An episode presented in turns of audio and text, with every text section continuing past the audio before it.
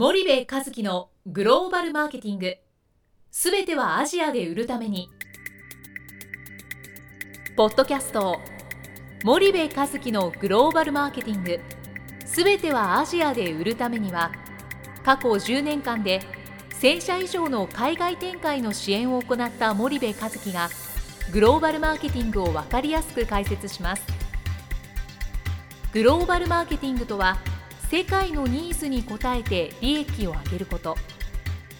アジアで売るためにはものづくりプラスグローバルマーケティングを武器とした戦略を持たなければなりません。日本には素晴らしい企業が多く存在します。その企業とともにアジア市場を目指したい。再びジャパンアズナンバーワンと呼ばれる時代を作りたい森部一樹はそんな思いを持ちながらこの番組を皆様にお届けいたします。皆さんこんにちは。弊社より配信中の動画番組のご案内です。弊社ではスパイダーチャンネルという無料動画番組を配信しております。この動画番組は日本企業の海外販売チャンネル構築のノウハウを無料でお届けする番組です。またグローバルビジネスに関するさまざまな情報もお伝えしています。毎週火曜日金曜日の週2回配信。iTunes 内ポッドキャストにてご覧いただけます。iTunes にて番組タイトル名スパイダーチャンネル。大文字で SPYDERCHANNEL と検索ください自動で最新動画がお手元に届く購読手続きが行えます。ぜひご覧ください。皆さんこんにちは。ナビゲーターの小林真彩です。皆さんこんにちは。森部和樹です。はい。森部さん本日のポッドキャストの内容なんですけども、はい。と先日11月8日木曜日に、えっと、リコーアジアフォーラムはい。2018というセミナーにはい。森部さんが登壇されたと思うんですけども、場所が田町グランパークカンファレンスという場所ですね、こちらのセミナーの内容えについてちょっとお伺いしてもええ。よろしいでしょうか、ええ。あのまあ今のこのうちの本社のお下にもリコージャパンさん入ってるんだけどもはい。あのリコーさんの方かな入ってるんだけどまあはい。あのリコージャパン主催のリコーアジアフォーラム2018っていうのがあって、はい。多分これ毎年やってるんだよね、はい。で田町のグランパークカンファレンスって、はい。リコージャパンさんが入ってるはい。まあまあいろんなところに都内オフィスがあるからちょっとあのなんだろうここがどういう位置づけなのかちょっとあれなんだけどまあリコーが入ってるビルで、はいでそこのおいいわゆるカンファレンスルームで、えー、とリコーアジアフォーラム2018を開催したと、はい。お11月の8日だったかな、そうですね、うん。11月8日。でまああのリコーさんには大変お世話になってるんではい。あの喜んでお引き受けしますということで、はい。えー登壇させてもらったというそんなあの流れなんです。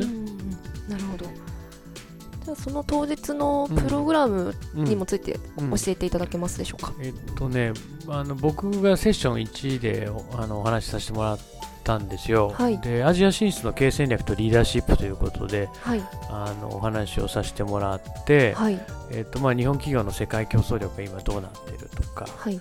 あと先進グローバル企業の,、まあ、あのキーサクセスファクターいわゆる主要成功要因ってどういうものなのかはい。まあ、3つの代表的な主要成功要因の話とか、はい。であとこれから日本企業の、まあ、新グローバル戦略ってどうあるべきなのみたいな話を1時間させていただいて。はい。で、えっと、セッション2で、はい。えっと、その味の素さんの、はい。えっと、海外食品部の部長さん寺本さんが、はえっと、イートウェル、リブウェル、味の素グループの海外食品事業戦略ということで、えーお話をされたという、はい。そんな内容だったんです。なので、どちらかというと、今回は、まあ、毎年消費財メーカー向けというわけじゃないんだけども、今はい。回食品メーカー向けのセミナーでしたね、うん。リコアジアフォーラムは。うんうんうん。なるほどまあその会場のまあ雰囲気ですとか、うんうん。あの人数っていうのはどれぐらいいらっしゃったんですか、えーっとですね、リコーさんのセミナーはね、雰囲気的にはね、えーっといつもね、カチッとしてるんですよ。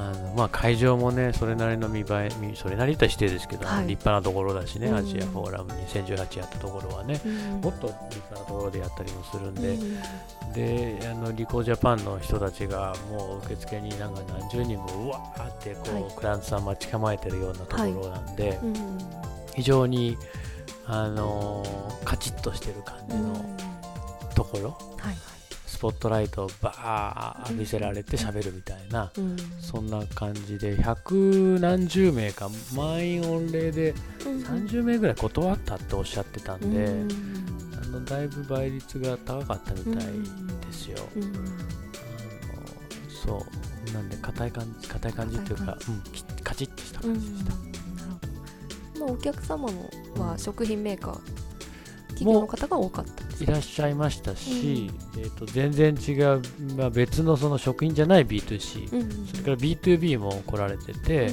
まあ、基本的に自分たちの事業に置き換えてうん聞けるじゃないですか、まあ言ったらサービス業と製造業のねグローバル展開の話ってなかなかちょっと置き換えにくいんだけども、うん同じメーカーだったら B2B でも B2C でも、はいあの置き換えることが可能なので、はい。そういう意味ではね、あのまあ、あの食品メーカーさんも多かったですけど、そうじゃないところもたくさんいらっしゃいました。うん。あのうん、皆さんね、あのなんだろう場、場も場でかっちりしてたんで、うんうんうんかっちりして質問上げにくい感じ、うん。うん誰も質問出なかったんじゃないですかね。僕もちょっと緊張しました、久々に。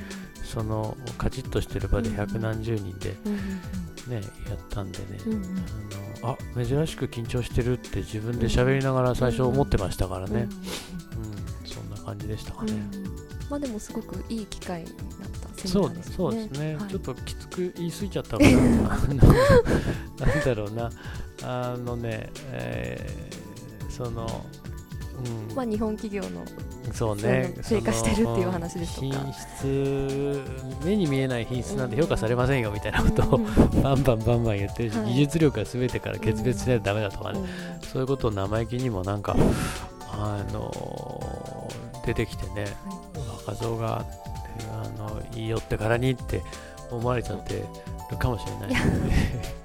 でもね、あのおクライアントさんとかねあの、知ってる方がいっぱいいらっしゃって、あの挨拶に来られて、はいはい。あの嬉しいですね。あの、うんうんうん。ああいう外部の公演に行った時にね、あのクライアントさんにお会いしたりとか、はい。あの十何年前にお会いしたことあるんですとかね、そんな方もいらっしゃって、うん。えーと思って。で十何年前にお会いしたんですって言われた瞬間に当時の記憶がぶわーって蘇ってくるから、僕ねもうほんと人の名前と顔が一致しないんだけど、はい。い、つも空港とかで「ああ森部さんどうもご無沙汰してます」って言われて「ご無沙汰してます」って言われたら「あどうもどうもご無沙汰してます」って 言って結局最後まで誰だったかなっていう時とかね「あのあどうも」って言われて多分お会いしてて。でも日本語ってね、ちょっと話しといちゃうけど、すごい便利で、どうもどうもって言っといたらねうん、大体クリアできるんだよね。で、どうもどうもって言いながら、ご無沙汰してるっぽい感じだったら、ご無沙汰してます。って言うし、あの、なんかどっかで最近お世話になってるんだとすると、お世話になってます。おどうどうもどうもの後にね、この繰り出していくと、大体どうもどうもで、あのなんだろうその場はしのげる、で以前ねそんなんで空港のはい。ラウンジではい「あのどうもどうも」って言ったら「あのご無沙汰します」って言ったら「いや初対面なんです」って言われて、ね やっちゃいましたね「ポッドキャスト聞いてるんです」って言われて。あそれであのそうそう気をつけようと思って。ーあのただね、せはい。こういうなんか不愛想にするのも失礼じゃないですか、まあなんかね。え誰あなたみたいなね、はい。顔するのもね、うん。だから僕いつもどうもどうもって 言ってるんだけど、ちょっと気をつけないといけないですね。まあまあ、そんな感じで、あのそうそう、あの知り合いもいらっしゃって、あのお客さんも来てくださってて、はい。非常に楽しかったですよ。うんまあぜひまたリコージャパンさん呼んでいただきたい。そうですね、来年もね、また。ははい、わかりました。ありがとうございます、はい。じゃあお時間やってまいりましたので本日のポッドキャストはここまでにいたします、はい。リスナーの皆さんありがとうございました、はい、ありがとうございました。本日のポッドキャストはいかがでしたか？番組では森部和樹への質問をお待ちしておりますご質問は podcast アットマーク spydergrp.com ポッドキャストアットマークスパイダー grp.com までお申し込みください。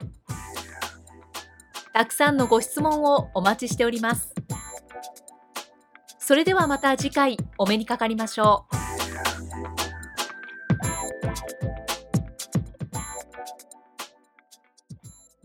森部和樹のグローバルマーケティング。